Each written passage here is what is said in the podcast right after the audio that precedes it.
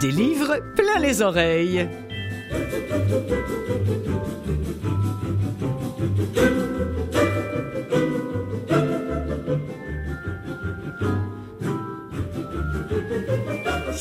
Salut, tout le monde, Clotilde Sey au micro de Canalem qui produit l'émission Des livres plein les oreilles qui ne se consacre qu'aux livres audio, qu'ils soient produits ici ou qu'ils soient produits ailleurs. Aujourd'hui, ou plutôt cette semaine, ce sera un spécial adolescent. Mais oui, je m'aperçois que souvent, je traite de livres pour adultes, évidemment, ou encore pour les jeunes, pour les très jeunes, mais rarement pour les ados. Et pourtant, la demande est là et l'offre aussi.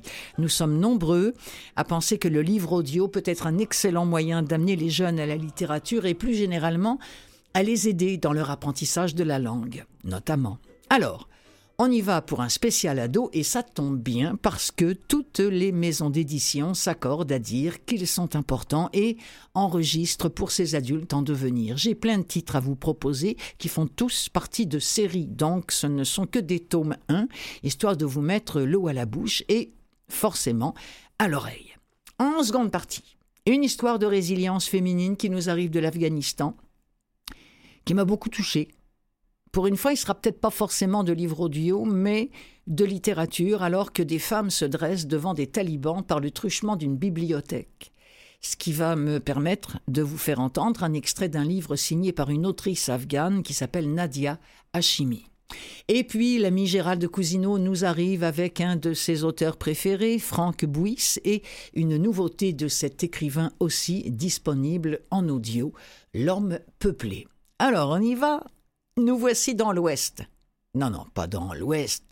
Dans l'Ouest, comme le Westphalia. Vous savez, ce petit camion allemand avec un toit qui s'ouvre. C'est ça. Eh bien, dans ce livre-là, le Ouest, l'Ouest nous révèle pas mal de surprises. C'est le tome 1 de la série Dans l'Ouest, extrait de Ouverture éclair.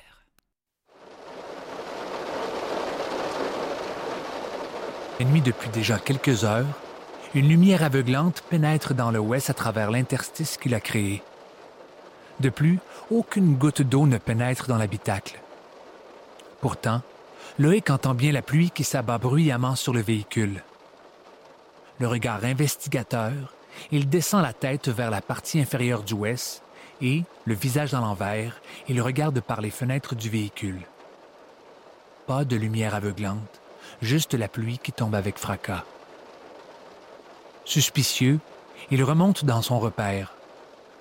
Prudemment, il glisse ses doigts par la fenêtre entr'ouverte du pop-up. Il y glisse ensuite sa main entière. Contrairement à l'autre fenêtre derrière lui, aucune moustiquaire ne semble se trouver derrière la toile. Étrangement, Loïc remarque que sa main est toujours sèche. Il enfonce son bras jusqu'à l'épaule. Il se risque même à sortir sa tête du ouest prêt à déjouer la plaisanterie que son père doit être en train de lui faire depuis le garage, un gros projecteur de lumière à la main. Mais Loïc ne voit rien.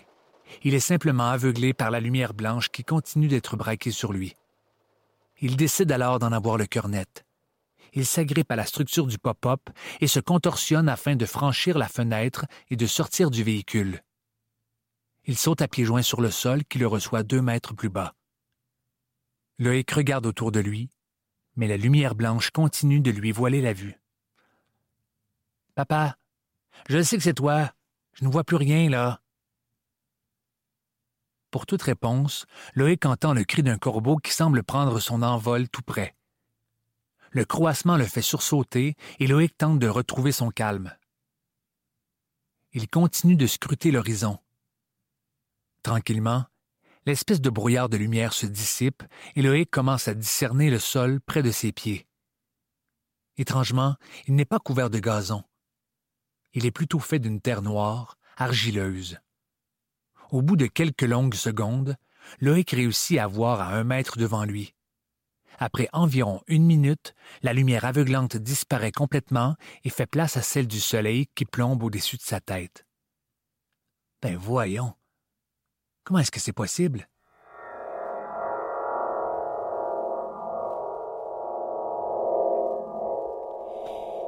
La voix que vous avez entendue, c'est aussi celle de l'auteur Pierre-Luc Fontaine de cette série euh, Dans l'Ouest. D'ailleurs, j'aurais peut-être dû dire Dans le Ouest. Euh, le tome 1 s'appelle Ouverture éclair. Alors, on, découvre que euh, avec Loïc, qui va faire ce, voyage dans, cette petite, dans ce petit quoi, là, comment on appelle ça, un, petit camion, un petit, un véhicule, non, mais ça, on appelle ça comment? Un campeur, voilà, allemand. Mais au départ, d'ailleurs, le campeur, lorsqu'il le découvre, en fait, il découvre rien du tout parce que le campeur, le fameux Westphalia, a disparu. Et pire encore, sa maison n'est plus là, mes amis. À sa mort, il a son grand-père, Papy Georges. Donc, après la mort de Papy Georges, ce dernier lui a légué, ainsi qu'aux membres de la famille, oh, très peu de choses. Une boîte de photos, une vieille carte géographique, un pendentif, une boîte de petits cossins et son vieux Westphalia 1975. Mais lorsque Loïc 14 ans, découvre que dans le Vieux Ouest se cache un, portail temporel, les vacances qui s'annonçaient ennuyantes prennent une tournure pour le moins inattendue. Voilà, telle est l'histoire. Je vous rappelle que c'est le tome 1, alors il y en aura d'autres. Une autre série qui s'annonce, un autre tome 1, le tome 1 de Parasite. La guêpe de Marie-Ève Bourassa, lu par Samuel Brassard, Samuel Gauthier, Anthony Castonguet, Roxane Tremblay-Marcotte et deux autres. Hum, quelques mots d'abord sur Marie-Ève Bourassa, qui est une romancière et scénariste, qui est l'auteur de la trilogie Red Light, prix Arthur Ellis du meilleur roman policier, je vous demande pardon, le roman policier canadien en français, et le prix Jacques Meyer de la Société du roman policier de Saint-Pacôme. Alors attention, livre pour ados avancé, on va dire. Hein voilà, quand on a déjà vu, puis quand on a déjà bu, puis quand on a déjà fumé. D'accord? On est avec Billy qui vit avec son père dans une petite ville minière des cantons de l'Est et depuis quelque temps, toutes sortes d'événements bizarres et inquiétants ont lieu à l'école qu'elle fréquente, surtout après la mort de son ami Antoine Rivard dans des circonstances assez louches qu'on va découvrir évidemment en lisant ce livre. Il y est question, en dehors des amis de Billy, d'une certaine guêpe qui a son rôle à jouer, peut-être, dans la mort d'Antoine. Extrait.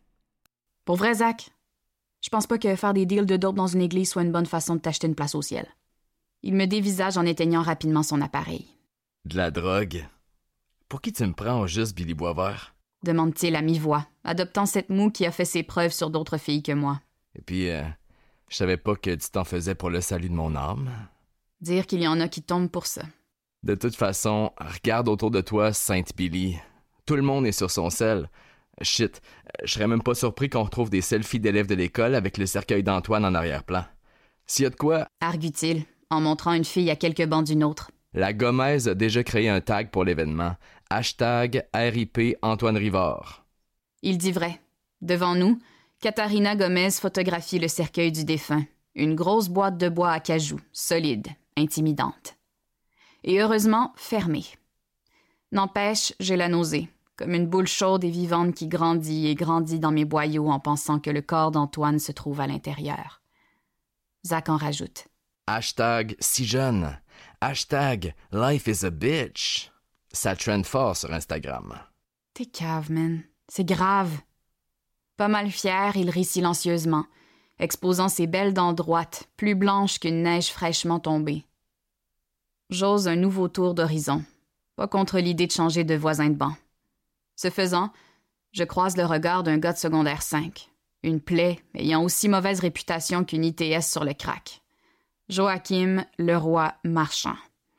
Celui qu'on appelle King, Bro, Man ou Trou de cul, selon son vis-à-vis, a les yeux braqués sur moi, et j'angoisse en me demandant depuis combien de temps au juste le crapet m'épie. Le bout rose de sa langue apparaît, sortant de ses lèvres comme la tête d'une vipère sifflante, une vipère qui menace de s'étirer jusqu'à moi pour mieux me flairer, me lécher. Le douche en chef qui m'avait pourtant laissé tranquille avant aujourd'hui m'envoie un baiser de sa place. Marc. Mon majeur s'empresse de lui répondre, ce qui attise la bête. Il me sourit, satisfait. Dégoûté, je détourne le regard, plongeant alors dans celui rougi, fatigué, démoli de Marianne Rivard, la mère d'Antoine. Mal à l'extrême, je baisse la main et les yeux, préférant de loin fixer mes pieds qu'affronter la peine et le désarroi de l'endeuillé. Fuck you, Antoine, que je pense en sentant une marée haute de larmes se mettre en mouvement. La colère aussi me triture de l'intérieur. Qu'est-ce qui t'a pris, crétin? J'ai envie de me lever, de m'en aller, de frapper le banc devant moi et de hurler à m'en arracher la gorge. J'ai envie de reculer dans le temps. Voilà, extrait de La Guêpe qui appartient, qui est le tome 1 de la série Parasite. Maintenant, la série des Bérénices. Attention, autre coup de cœur de l'animatrice pour cet ado, né de l'imagination de Catherine Trudeau, et c'est elle qui lui donne vie vocalement et c'est un véritable régal. Bon, oui, c'est pour ados, bien sûr, mais je vous en prie, les adultes, allez jeter un coup d'oreille là-dessus. C'est trop formidable. Pourquoi? Ben, c'est vrai, c'est, tellement ça, c'est, c'est drôle, c'est bien écrit. On oublie complètement que c'est une lecture, justement. On, écoute cette jeune fille, interprétée par Catherine Trudeau, nous parler euh, d'une part de la fois où elle a fait, où elle a presque fait la grève, euh, de tout, et l'autre fois où elle a failli mourir sur scène. Alors, non seulement c'est drôle et charmant, mais en plus, c'est brillant. Parce que dans les affres adolescentes que vit cette, cette Bérénice, à commencer par ce prénom qu'elle trouve ridicule et qui à lui seul lui donne envie de faire la grève, eh bien Bérénice découvre les joies de la littérature, mais à sa façon, bien à elle, avec questionnement et remarques à l'emporte-pièce, notamment au sujet d'un mystérieux auteur québécois. Bérénice Catherine Trudeau.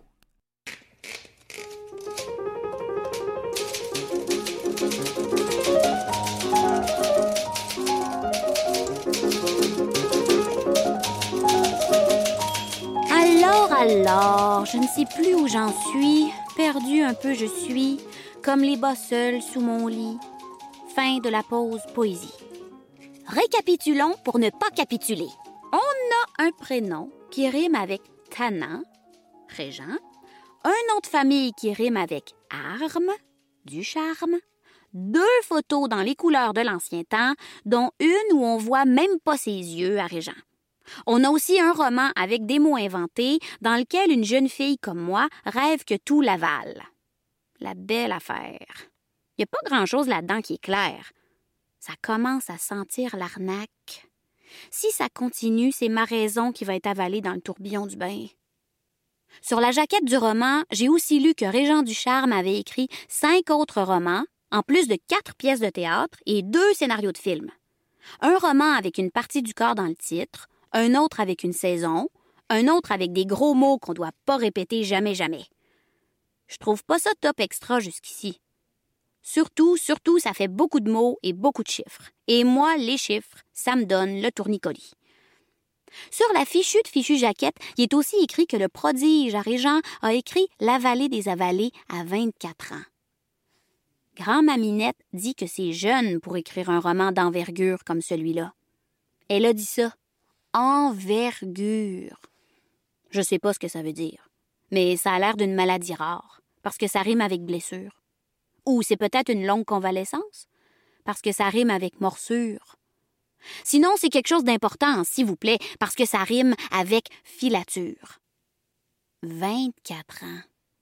Ça, c'est mon âge, plus le nombre de centimètres qui sépare le bout de mes orteils et mes genoux pleins de bleu, divisé par 3, rajoute 2 au carré.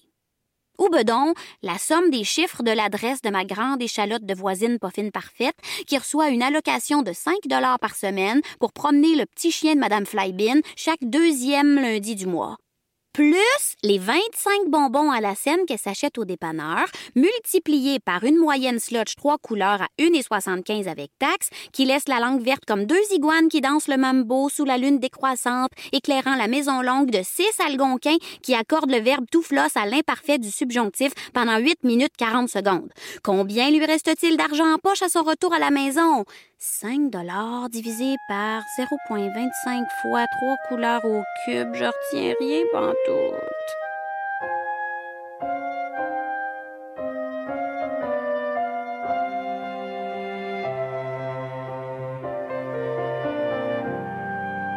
L'été, quand il fait beau soleil, je vois souvent passer de vieilles qui marchent en se tenant elles s'arrêtent à tous les dix pas. Quand j'entends leur éclat de rire, j'ai un peu moins peur de vieillir. Clémence, ce qu'elle a fait toute sa belle longue vie, c'est calmer avec des histoires drôles et des chansons. Peut-être pas la douleur, mais les tracas. Calmer avec des mots, calmer avec des blagues. C'est comme si, pendant que les gens riaient de ces histoires, leurs soucis en profitaient pour aller prendre une marche. Comme si tous les rires accumulés pendant ces soirées-là se retrouvaient dans un petit sac au fond de leur poche et qui pouvaient en ressortir un pour les jours gris, une fois que Clémence était repartie dans les coulisses du spectacle de leur vie. J'y pense. Est-ce que j'ai ça, moi, des petits rires accumulés dans mes poches? Si je riais plus, est-ce que ça permettrait à mes pensées de se calmer en allant prendre une marche? Si je prenais ça en riant, est-ce que j'aurais moins de misère à le régler, mon problème d'art dramatique épeurant? Avant de continuer mon ménage de plancher, je détache de la recherche la photo de Clémence que j'avais fait imprimer à la Bibli. Je grimpe sur mon lit pas encore fait, en pied de bas, ça dérange pas, et je la punaise au mur. Comme ça, quand je vais me réveiller le matin, la première chose que je vais voir, ce sera ses yeux rieurs. À partir d'aujourd'hui, ne pas oublier de rire au moins deux fois pendant la journée. Deux, c'est un pas pire début, me semble. Ça coûte pas grand-chose d'essayer, hein, Clémence?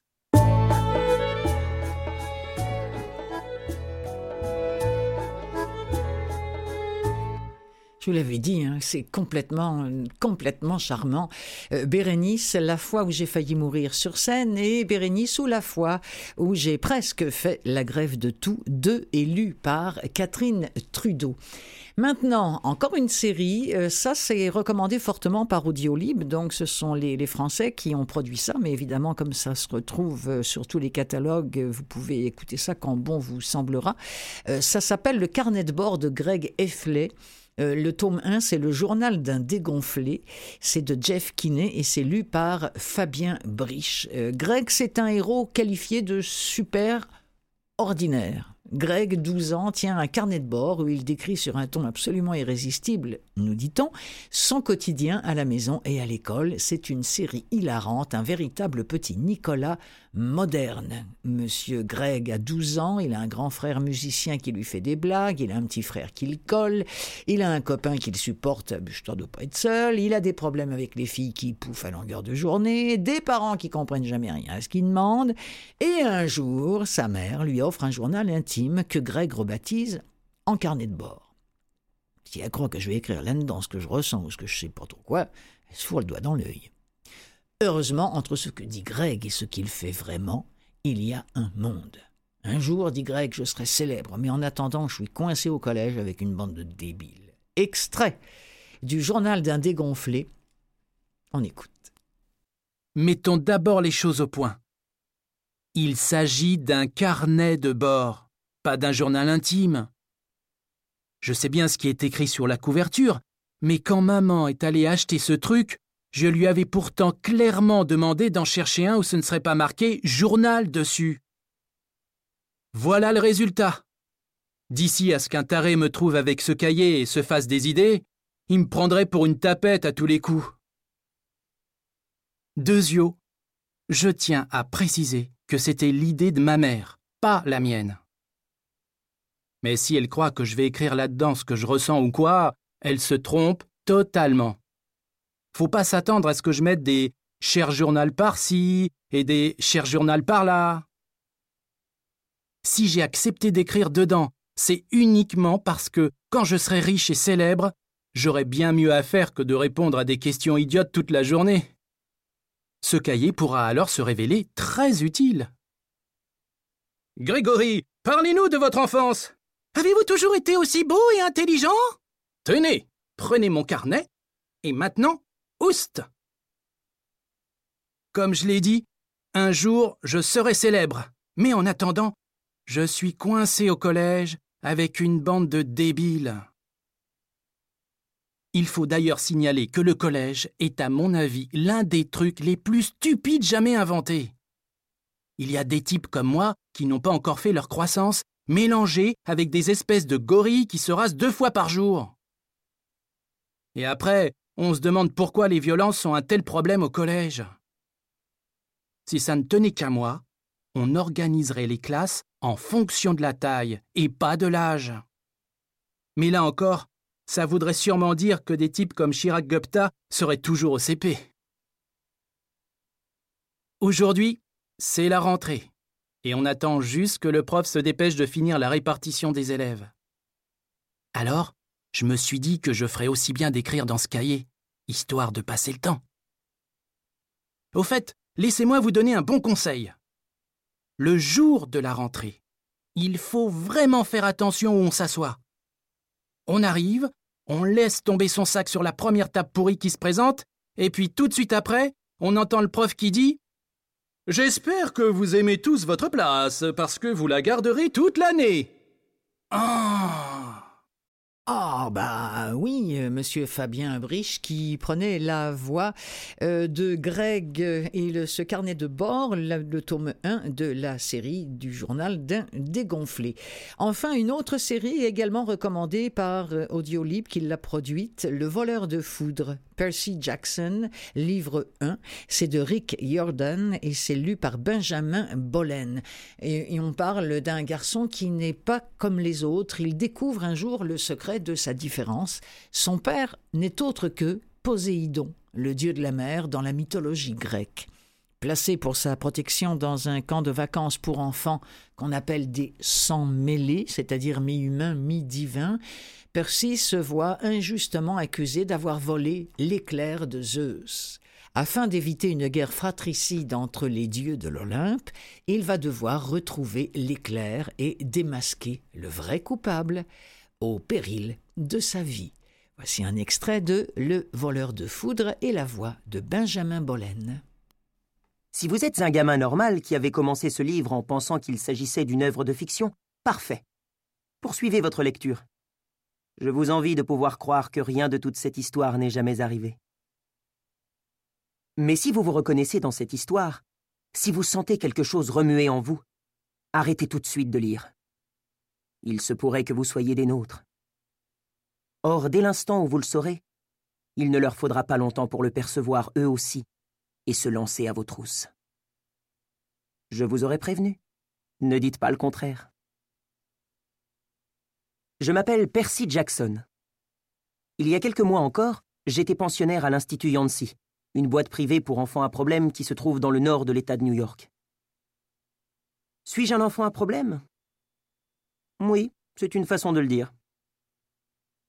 Je pourrais en donner comme preuve n'importe quel moment de ma brève et pitoyable existence, mais c'est en mai dernier que les choses se sont vraiment gâtées, lorsque notre classe de sixième est partie à New York dans le cadre d'une sortie éducative. 28 gamins perturbés et deux professeurs dans un car scolaire jaune, tous en route pour le musée des beaux-arts, département des antiquités grecques et romaines. Je sais, ça ressemble énormément à un supplice, comme la plupart des sorties éducatives de Yancy. Seulement, c'était M. Brunner, notre prof de latin, qui encadrait l'excursion, et cela me rendait optimiste. M. Brunner était un quinquagénaire en fauteuil roulant électrique. Il avait les cheveux clairsemés, la barbe hirsute et une veste en tweed élimée qui sentait toujours le café. A priori, pas le portrait robot du type super cool. Pourtant, il racontait des histoires, plaisantait et nous faisait faire des jeux en cours. Comme en plus il avait une redoutable collection d'armes et d'armures romaines, c'était le seul professeur dont les cours ne m'endormaient pas. J'espérais que l'excursion se passerait bien. Enfin, j'espérais pour une fois ne pas m'attirer d'ennui. Je me trompais. Et comment? Vous comprenez, il m'arrive toujours un tas d'ennuis pendant les sorties éducatives. Par exemple, à l'école où j'étais en CM2, lorsque nous sommes allés au champ de bataille de Saratoga, j'ai provoqué un accident avec un canon de la guerre d'indépendance. Je ne visais pas le car scolaire, mais je me suis fait renvoyer quand même, bien sûr. Et avant cela, à mon école de CM1, quand nous avons visité le bassin aux requins du monde aquatique par l'envers du décor, j'ai, je ne sais trop comment, actionné la mauvaise manette sur la passerelle et toute la classe a piqué un plongeon qui n'était pas au programme. Et la fois d'avant Bref, vous voyez le topo. Extrait de Le voleur de foudre de Rick Jordan, lu par Benjamin Bollen. Là encore, un tome 1, le tome 1 de la série qui s'appelle Percy Jackson, euh, livre série pour les adolescents.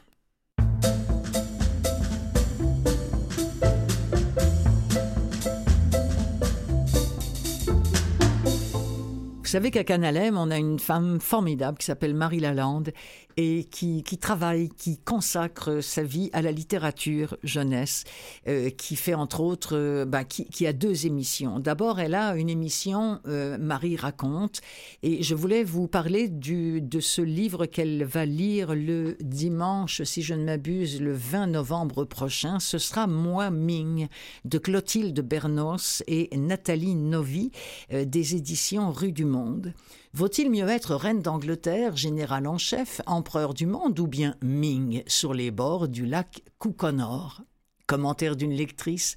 Faut-il vraiment faire comme tout le monde, avoir les mêmes rêves que son voisin, manger ce qu'il mange, lire ce qui est à la mode? Faut-il vraiment, pour être heureux, calquer sa propre vie sur celle des autres? Non, affirme Ming, le héros imaginé par Clotilde Bernos, dont Nathalie Novi a inventé les traits. Non, redit le grand-père de Nam, qui fait les choses à sa façon, sans se soucier du regard d'autrui et du qu'en dira-t-on. Il n'a pas besoin d'être riche ou célèbre pour être heureux. La main de sa petite fille dans la sienne et le sourire de celle-ci sont tout ce dont il a besoin. Et c'est cela que raconte moi, Ming, avec beaucoup de tendresse, avec une sagesse qui n'est pas sans rappeler cette phrase de Saint-Exupéry L'essentiel est invisible pour les yeux. C'est un livre absolument magnifique que Marie va raconter le dimanche 20 novembre. Le 13 novembre, elle anime une autre émission, c'est Images et mots à voix haute qui sera diffusée avec notamment une entrevue euh, Dis-moi ce que tu lis avec Jonathan Bécotte, enseignant au premier cycle et également auteur jeunesse. Il y aura également la chronique Raconte-moi une histoire, Je veux un chien et peu importe lequel, c'est le titre de cette histoire en question de Kitty Crowther, euh, éditeur L'École des loisirs. Il y aura une chronique coup de cœur de libraire avec Joël Audienne de la librairie Pauline à Montréal et bien sûr quelques actuels littéraires. Voilà, c'est tout cela que Marie Lalande vous propose à chaque semaine dans le cadre de ces deux émissions. Et si vous avez des enfants, c'est vraiment à mettre entre toutes les oreilles juvéniles.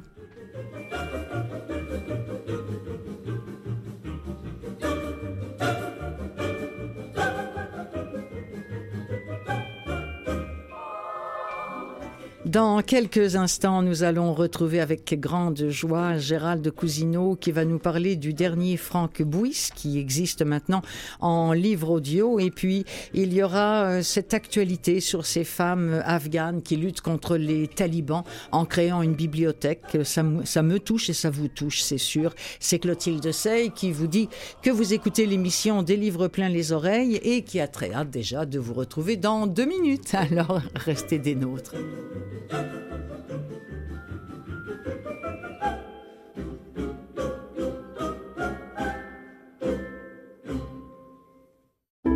Des livres pleins les oreilles, seconde partie.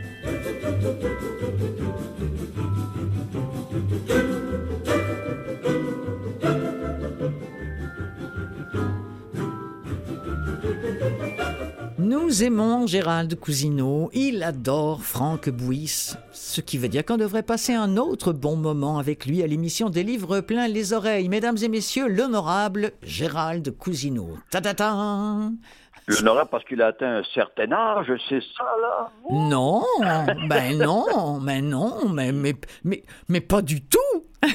Comment ça va, Gérald? Alors, ça va très bien.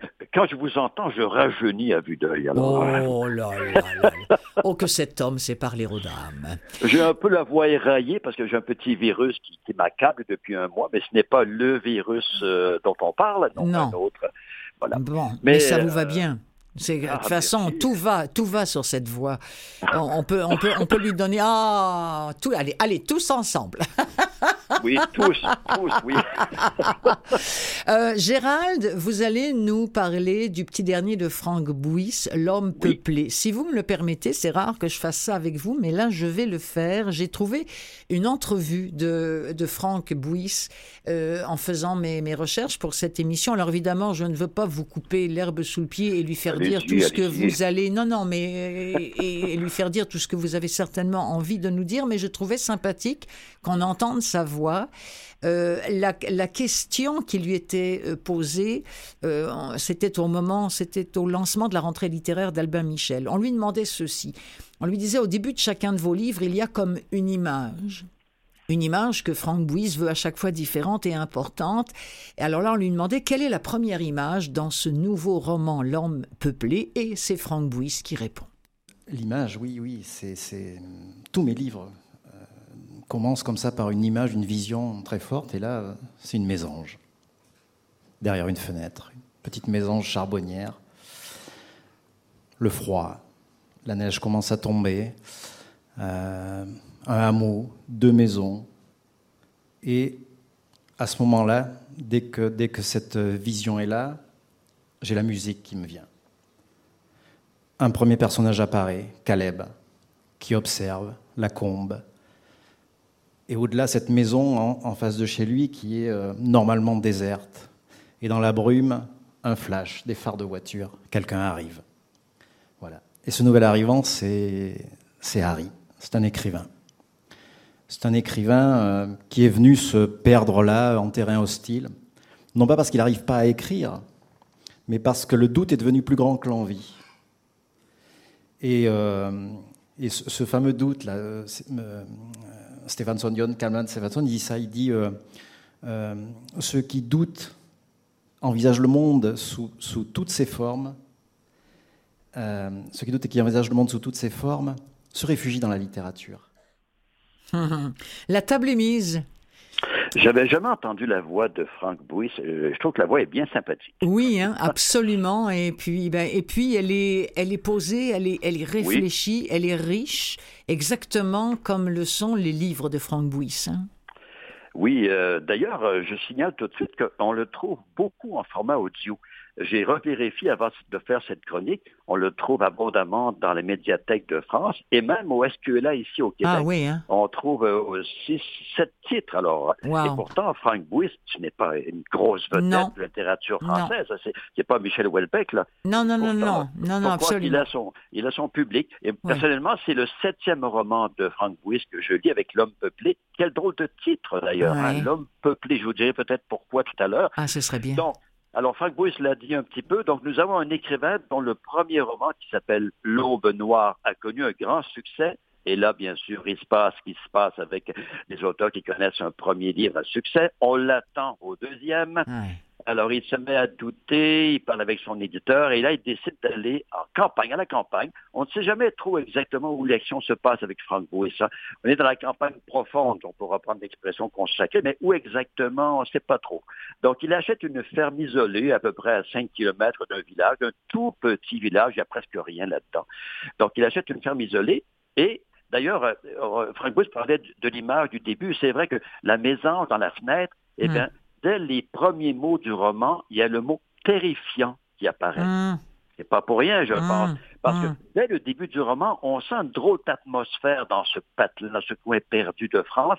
Et, dès, d'ailleurs, euh, on le dit, dès les premiers jours, euh, notre écrivain, Harry, ben, sans l'angoisse, une certaine angoisse la saisir et ça ne le lâchera jamais. Donc, il s'installe là, il va euh, découvrir son voisin qui s'appelle Caleb, qui est un, un guérisseur, un sourcier euh, un peu mystérieux, qui vit en misanthrope, qui a perdu sa mère, mais cette femme-là lui aurait légué un don justement de guérisseur et de sourcier. Mhm. Mais cet homme-là est vraiment un mystère sur pattes. On n'arrive pas à le saisir. Et là, il va se mettre, euh, ce Calais va se mettre à épier Harry. Il est déçu qu'il y ait quelqu'un dans la ferme d'à côté parce qu'il aurait aimé être tout seul. Il hmm. n'aime pas les humains. Il préfère de beaucoup les animaux et ce sont les animaux qu'il arrive à soigner, mais pas les humains. Il ne veut pas soigner les humains. Hmm. Donc ça, c'est le début. Alors notre homme arrive à finir par aller se rendre au village. Bien sûr, il faut bien faire l'épicerie de temps en temps. Et là, il va aller dans la seule épicerie quincaillerie du village. Il va rencontrer une certaine Sophia, une très belle femme, mais évidemment très mystérieuse, qui se livre très peu.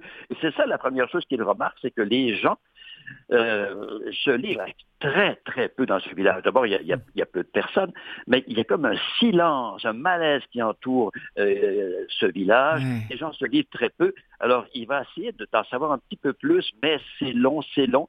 Mais ce que j'ai aimé dans ce roman, c'est l'espèce d'étrangeté qui est maintenue jusqu'à la fin jusqu'à la toute fin, on sent qu'il va se passer quelque chose. Il y a d'ailleurs quelques scènes de violence, pas avec mais avec euh, Caleb.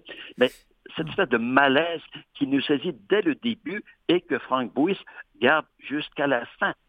Mm. Pourquoi il n'y a rien de, très, très, très euh, explicite dans, ce roman? Il faut aller jusqu'à la fin, que je ne dévoilerai pas, évidemment. Mais donc, ce malaise, moi, je l'ai aimé parce qu'il est bien entretenu et euh, d'ailleurs, euh, dans la critique, on parle de fantômes, mais c'est ça finalement, parce que à la fin, on ne sait plus trop si certains personnages existent vraiment. Alors, est-ce que notre Harry est entouré de fantômes ou de uh-huh. personnages réels? Mais moi, j'ai bien aimé que cette ambiguïté demeure. Ouais, Tant qu'à vivre dans l'étrangeté, ben, allons-y jusqu'au bout. ah, je comprends. Euh, écoutons ensemble, si vous le voulez bien, Gérald, un extrait. Euh, je me souviens plus qui, euh, qui dit ça. j'ai malheureusement, je ne l'ai pas écrit. C'est peut-être parce que, en tout cas, je, vous en reparle après. Mais euh, écoutons un, un, extrait de ce, de ce livre de Franck Bouys, L'homme peuplé. Sans l'épaisse couche de poussière recouvrant les meubles, on pourrait imaginer qu'un hôte va apparaître d'un moment à l'autre. L'idée de débarquer dans un endroit rempli de souvenirs avait séduit Harry. Il demande ce que sont devenus les anciens propriétaires, qui ils étaient. Le nom de Paul Privat apparaît sur l'acte de vente, mais c'est l'agence qui est mandataire. Le type répond qu'il sait juste que l'ancienne propriétaire vivait seule avant de succomber, mais il ne la connaissait pas. Il n'est pas d'ici, on l'a missionné pour mener à bien la transaction, rien de plus. L'héritier est venu récupérer quelques affaires, puis est vite reparti. Il a donné tout pouvoir, il habite loin. Pour en savoir plus, il faudrait interroger les gens de la région. Harry croit percevoir une gêne dans sa voix. Il doit se faire des idées. L'agent est probablement pressé de rentrer chez lui. Un agriculteur s'est porté acquéreur des terres de la ferme, mais tous les bâtiments appartiennent à Harry. Agriculteur. Le mot sonne faux dans la bouche du type. Il précise que la serrure de la porte d'entrée est cassée, qu'en attendant de la réparer, Harry n'a pas à s'en faire pour les voleurs, surtout en plein hiver. Il demande si son client souhaite faire le tour des dépendances. Rien que l'idée de ressortir dans le froid fait renoncer Harry il signe les papiers. Avant de partir, l'agent dit de ne pas hésiter à téléphoner en cas de problème. Harry le raccompagne jusqu'au seuil. Dehors, les flocons ensemencent la lumière provenant d'une ampoule pendue à un fil au-dessus de la porte. Il retourne près du radiateur et place ses mains à quelques centimètres. Au loin, la voiture démarre et s'éloigne. Un filet d'air glacial s'infiltre sous la porte. Une odeur entêtante règne dans la cuisine, un mélange de rance et de viande fumée. L'odeur du silence. Après s'être un peu réchauffé, Harry se résout à décharger ses bagages et quelques provisions achetées en route. Une fois l'essentiel récupéré dans sa voiture, il calfeutre l'espace entre la porte et le plancher à l'aide de torchons dégotés sous l'évier. Il vérifie ensuite que les volets sont fermés. En plus de la cuisine, il y a deux chambres, dont une servait de débarras. Harry observe longuement l'intérieur de celle de la défunte. Les draps et les couvertures sont repoussés à un angle du lit, comme si on venait d'en sortir, et une paire de pantoufles attend sur le tapis. Harry tire la porte avant de se laisser envahir par un sentiment diffus entre tristesse et inquiétude. Voilà, il s'appelle euh, Philippe Allard, celui qui lisait ça pour euh, Audiolib, extrait de L'homme peuplé de Franck Bouys, dont nous parle toujours de façon si agréable l'ami Gérald Cousineau. Je, je, vais vous dire quelque chose que je dis rarement, mais je n'aime pas cette lecture.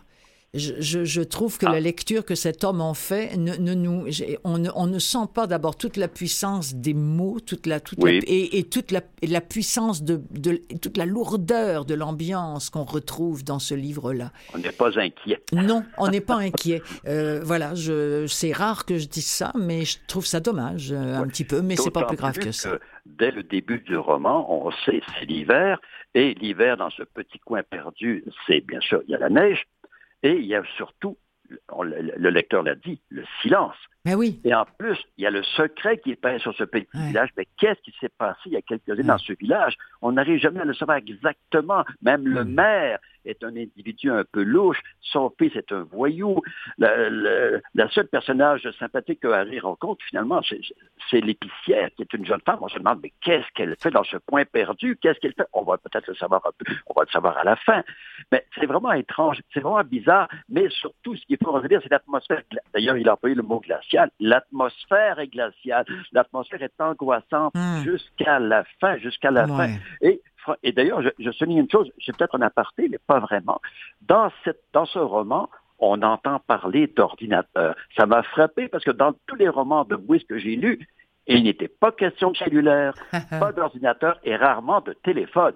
Alors on se demandait, mais ça se passe quand et ça se passe où? Mais là, on est dans la France d'aujourd'hui, bien sûr, dans un, euh, la campagne, mais là, il y a un ordinateur. Donc c'est vraiment aujourd'hui que cette histoire se passe, cette histoire euh, très sombre. C'est jamais très gai d'ailleurs. Non, non, on mm. s'éclate pas la, rate avec Frank mais... Ouais, mais, oui, mais on s'éclate euh, euh, sur, sur le plan émotionnel, sur le plan psychologique, c'est formidable. Et c'est un plaisir aussi si vous aimez euh, les livres bien écrits. Mais encore là, j'ai remarqué une chose, il n'y a pas d'adverbe chez Frank Bouis. Il n'y a, ah. pas de, il a pas de fioriture. Il n'en met pas trop. Juste assez, les mots sont précis. On n'en ajoute on pas. On n'en a pas besoin. Pas, mais ça suffit. L'atmosphère. Il sait d'atmosphère et dès le début du roman, on embarque et on est comme, oh, ben voilà, envoûté, envoûté jusqu'à la fin. Merci tellement. Euh, encore une fois, Gérald, je vais me précipiter euh, à, la, à, la, bibliothèque ou encore mieux euh, à la librairie du coin et me procurer L'homme peuplé. C'était Gérald de Cousineau qui nous en parlait aussi bien. J'ai déjà hâte à notre prochaine chronique, Gérald, et je vous souhaite une belle fin de journée. Au plaisir, Clotilde. Salut.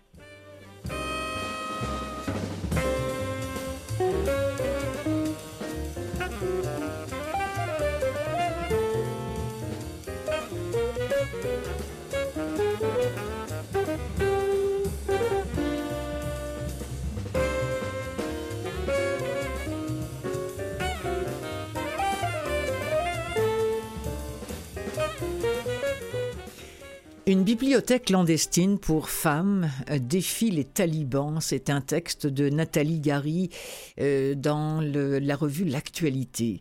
Une bibliothèque qui s'appelle Zan, Zan comme femme clandestine. Donc les ouvrages eux-mêmes auraient transité en toute clandestinité de main en main pour éviter les contrôles imaginés, échapper aux soupçons.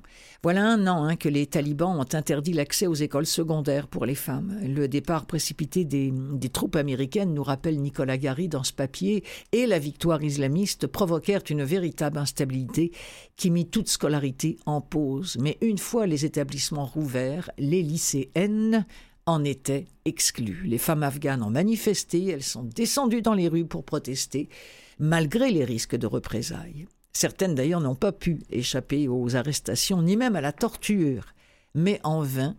Alors elles ont choisi une autre approche plutôt qu'attendre de la communauté internationale une réaction. Elle s'appelle Zolia Parsi, elle est dirigeante du mouvement spontané des femmes qui avait organisé certaines de ces manifestations. Elle déclare Nous avons décidé de faire quelque chose par nous-mêmes, nous avons ouvert une bibliothèque. C'est une bibliothèque qui a été lancée sur les réseaux, c'est une idée qui a grandi et en peu de temps, des livres envoyés par des militants, des étudiants, des écrivains, des poètes et des amis ont afflué. Ainsi a vu le jour, euh, ainsi a vu la bibliothèque ZAN pour femmes euh, voir le jour. Désormais, dit Parsi, nous disposons de plus de 2100 livres. De cet acte de rébellion, dit encore M. Gary, naît alors une solidarité face à une société qui leur refuse l'accès à l'enseignement. Euh, j'avais ici un, chiffre, je me souviens plus. Voilà, ce sont près de 850 000 Afghanes euh, qui ont été euh, forcés de se déscolariser euh, depuis ces derniers mois. C'est une vraie catastrophe. Donc bravo à cette madame Parsi d'avoir réagi. Alors, quel est le lien avec la littérature audio? Aucune. Tous les livres qui sont là-bas sont des, des, livres sur papier. Mais je me suis dit, c'est l'occasion d'aller voir s'il y a des femmes afghanes qui écrivent. Et j'ai notamment euh, croisé le, chemin de Nadia Hachimi, euh, qui a notamment écrit La coquille et la perle. C'est lu par Manon Jomin. Ça nous donne tellement une bonne, une très bonne idée de, de ce qu'est la condition féminine en Afghanistan, alors que euh, souvent pour les familles dont les hommes sont partis, leur seul espoir réside dans la tradition des bajapoches. Les bajapoches, c'est cette tradition qui autorise sous certaines conditions à travestir une fille jusqu'à ce qu'elle soit en âge de se marier. C'est comme ça que ça leur permet de vivre.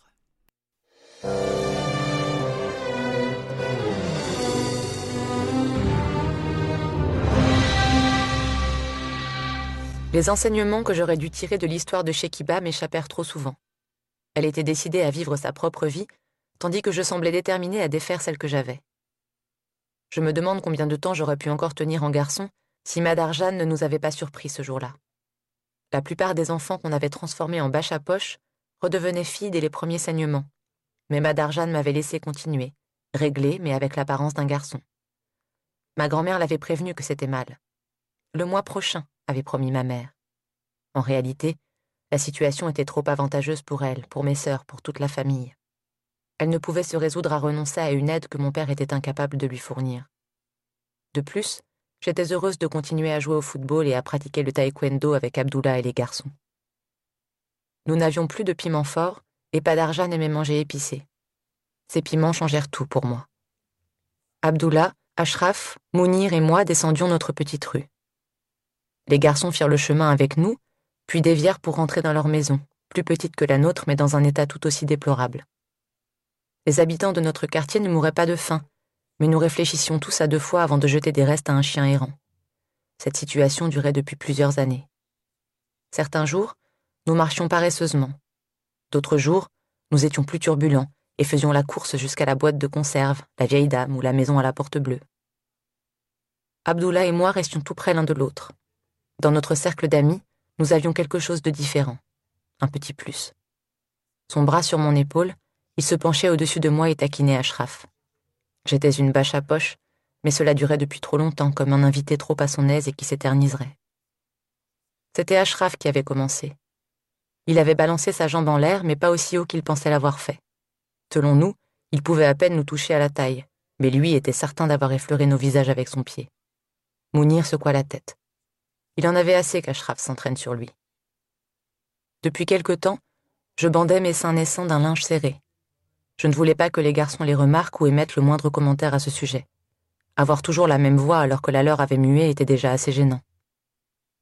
Parfois, je me retrouvais avec des bleus, mais le jeu en valait la chandelle.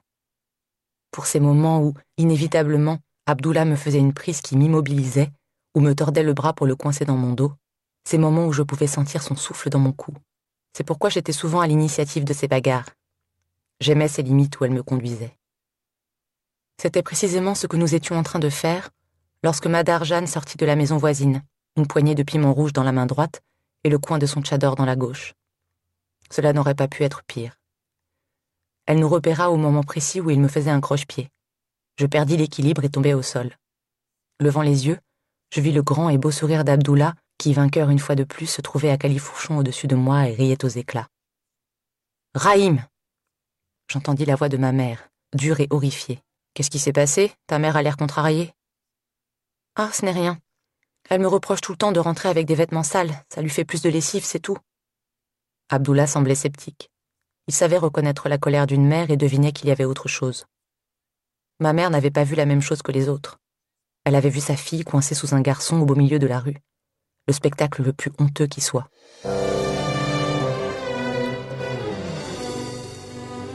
La coquille et la perle de Nadia Hachimi, lu par Manon Jomin. Je ne saurais que trop vous recommander ce bouquin-là et bravo encore une fois à ces femmes qui se dressent devant les, les talibans.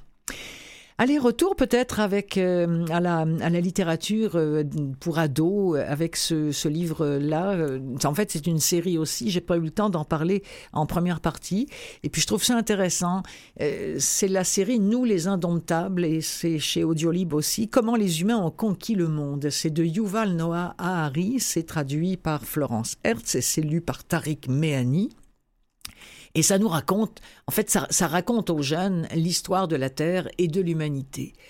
Sais-tu que tu as un super pouvoir partout sur Terre? Sur Terre, les humains dominent la planète, j'ai envie de dire hélas. Comment sont-ils devenus si puissants Pour découvrir leur super pouvoir, plonge dans cet ouvrage, fourmillant d'illustrations, et remonte le temps, tu emprunteras le même chemin que nos ancêtres, et tu croiseras des serpents géants, des nains, et le grand esprit lion.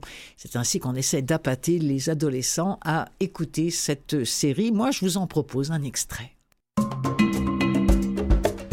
Notre histoire commence il y a très longtemps, il y a des millions d'années, quand les humains étaient encore des animaux comme les autres. Nous n'habitions pas dans des maisons, nous n'allions ni au travail ni en classe, nous n'avions pas de voiture, pas d'ordinateur, pas de supermarché. Les êtres humains vivaient dans la nature. Ils grimpaient aux arbres pour cueillir des fruits, ils reniflaient les sous-bois pour trouver des champignons, et ils mangeaient des vers de terre, des escargots et des grenouilles.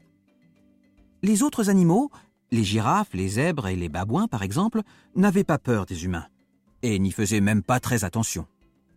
Personne n'aurait pu imaginer qu'un jour, nous irions sur la Lune, construirions des bombes atomiques, ou écririons des livres comme celui que tu es en train d'écouter. Au départ, les humains ne fabriquaient même pas d'outils. Il leur arrivait d'utiliser des cailloux pour casser des noix, mais ils n'avaient ni arc, ni flèche, ni lance, ni couteau.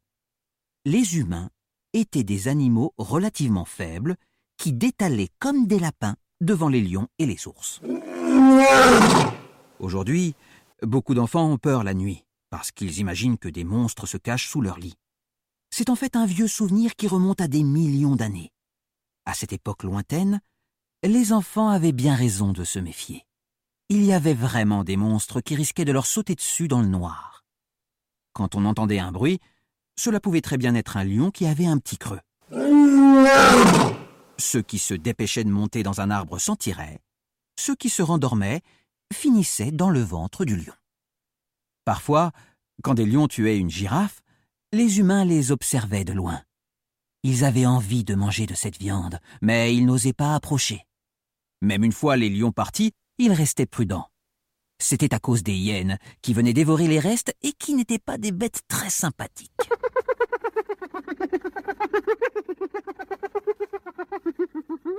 Les humains ne se risquaient à aller voir sur la pointe des pieds qu'à la toute fin, quand tous les autres animaux étaient partis. Et là, trop tard. Il n'y avait plus que des os. Bon, tant pis, se disait-il, et il partait cueillir des figues. Et puis un jour, une personne a eu une idée géniale. Cette personne a pris un caillou et elle s'en est servie pour écraser un os. À l'intérieur, elle a trouvé de la moelle. C'est une partie bien tendre dans l'os. Elle en a mangé un peu et elle a trouvé cela délicieux. En la voyant faire, d'autres l'ont imité. Très vite, tout le monde s'est mis à casser des os pour récupérer la moelle les humains avaient enfin découvert quelque chose qu'ils étaient les seuls à savoir faire.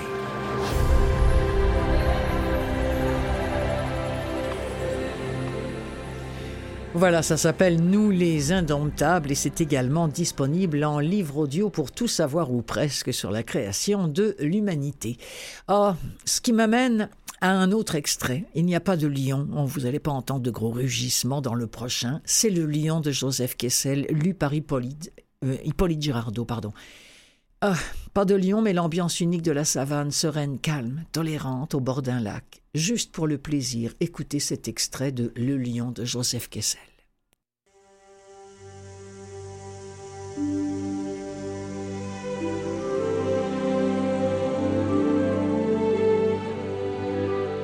Mais déjà, en ces quelques instants, l'aube tropicale, qui est d'une brièveté saisissante, avait fait place à l'aurore. Du sein des ombres, la lumière jaillissait d'un seul coup, parée, armée, glorieuse. Tout brillait, étincelait, scintillait. Les neiges du Kilimandjaro traversées de flèches vermeilles. La masse du brouillard que les feux solaires creusaient, défaisaient, aspiraient, dispersait en voiles, volutes, spirales, fumées, écharpes, paillettes, gouttelettes innombrables et pareilles à une poudre de diamant. L'herbe, d'ordinaire sèche, rêche et jaune, mais à cet instant molle et resplendissante de rosée. Sur les arbres répandus alentour de ma hutte, et dont les sommets portaient des épines vernies à neuf, les oiseaux chantaient et jacassaient les singes. Et devant la véranda, les brumes, les vapeurs se dissipaient une à une pour libérer, toujours plus ample et mystérieux, un verdoyant espace au fond duquel flottaient de nouvelles nuées qui s'envolaient à leur tour. Rideau après rideau, la terre ouvrait son théâtre pour les jeux du jour et du monde. Enfin, au bout de la clairière où s'accrochait encore un duvet impalpable, l'eau miroita. Lac, étang, marécage, ni l'un ni l'autre, mais nourri sans doute par de faibles sources souterraines, une étendue liquide, qui n'avait pas la force de s'épandre plus avant et frémissait dans un ondoyant équilibre entre les hautes herbes, les roseaux et les buissons touffus. Auprès de l'eau étaient les bêtes. Que j'aime le livre audio quand c'est bien fait comme ça. Ah là là là là. Extrait de Le Lion de Joseph Kessel, lu par Hippolyte Girardot, chez Écoutez lire, collection jeunesse.